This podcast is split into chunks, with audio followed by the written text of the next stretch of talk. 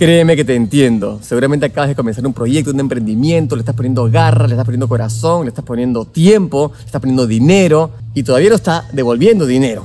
Pero estás ahí, conectado, tú sabes lo que te puede pasar, lo entiendes pero se lo comentas a amigos y familia y te dicen que tengas cuidado, que mejor te consigas un trabajo de verdad, que esos negocios ya lo conocen, han visto gente que ha emprendido ese tipo de proyectos, etcétera, etcétera, etcétera, y te tratan de bajar del pony, generalmente sin ningún tipo de argumento válido, más que historias, chismes o suposiciones o juicios de valor que de verdad no te deberían hacer ni cosquillas, pero te hacen cosquillas. Créeme, he estado ahí. No importa cuál sea tu emprendimiento, si es muy innovador, es peor, porque no lo entienden. La gente quiere que te mantengas en lo conocido, están preocupados por ti, quieren lo mejor para ti, pero no sé si va tanto por ahí. Yo te voy a ayudar ahora a qué hacer al respecto.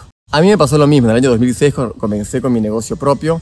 En mi caso renuncié prematuramente a mi empleo, pero eso es otra cosa, hay un video para eso que se llama ¿Cuándo renunciar a tu empleo? Y claro, tenía muchos, entre comillas, enemigos que me decían que no debería estar haciendo eso, que no debería estar entregando mi tiempo a un proyecto que no se sabe qué va a pasar, que sí, para algunos funciona, para otros no. Y estoy hablando de cualquier tipo de emprendimiento. En mi caso fueron las redes de mercadeo, pero puede ser cualquier cosa. Estás desarrollando una aplicación, de repente estás poniendo un restaurante, de repente estás creando un sistema de delivery este, a través de internet. No tengo idea. Pero cualquier cosa que sea innovador y no conocida para la persona que está allá afuera en el mundo, siguiendo los patrones de la sociedad, le va a dar miedo y van a extrapolar ese miedo hacia ti y te van a hacer tratar te van a hacer tratar, te van a tratar de que te detengas. También viendo un poco de la mano del ego y hasta de la envidia sana, si que eso existe porque estás apuntando a hacer algo diferente y estás eh, arriesgándote. Y ellos no se arriesgan, entonces el hecho de que tú lo hagas los pone en evidencia y no les gusta. No quiere decir que no haya amor de por medio, ni hasta un grado de preocupación genuina, pero también va lo otro. El Eric de hace unos años, 8 o 10 años, te hubiera dicho, mándalos a la mierda, ellos no tienen la más mínima idea, son ignorantes, son unos zombies que están ahí encapsulados en la prisión de la sociedad y se van a quedar ahí en su cubículo toda la vida y tú tienes algo grande entre las manos, así que dale con todo. Ese Eric ha madurado. No importa que esté en el saltarín de mis hijas. Acá no tiene nada que ver con mi intento de madurez, pero sí, he madurado y el Eric de hoy te dice, ten empatía y selección. Empatía en qué sentido? Y de ahí también discernimiento. Empatía en qué sentido? Si vas a abrir la boca, por lo menos ponte en el lugar de la otra persona, honra su miedo, honra su preocupación genuina y agradecesela. Y muévete. Y listo, no lo comentes más y si sigue jodiendo, dices, por favor, no quiero que me hables más del tema. Gracias. Probablemente tengas razón. Y si tienes razón, me dirás, yo te lo dije. Guárdate eso para después. Pero por favor, no me interrumpas, porque si no, te voy a tener que evitar. Esas frases tal cual fueron las que yo le dije a mi madre en el año 2006. ¿Ok? Funcionan con las madres, funcionan con los amigos, colegas y familiares. Aparte de justamente ser empático, es tener discernimiento. Saber a quién le cuentas lo que estás haciendo.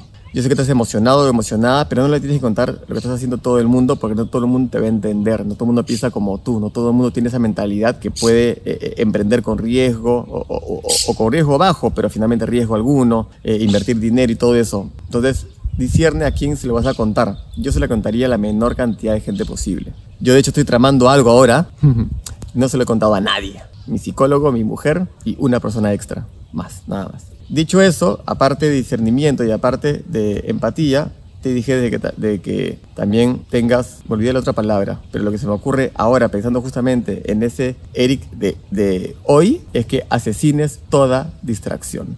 Y toda distracción comprende justamente a personas pero también comprende justamente a situaciones que son más allá de las personas, noticieros, programas de televisión que no te suman, etc. Créeme, vas a tener que hacer un detox de información para que no te distraigas, porque eso también te genera que te descarrile justamente de lo que tienes que hacer.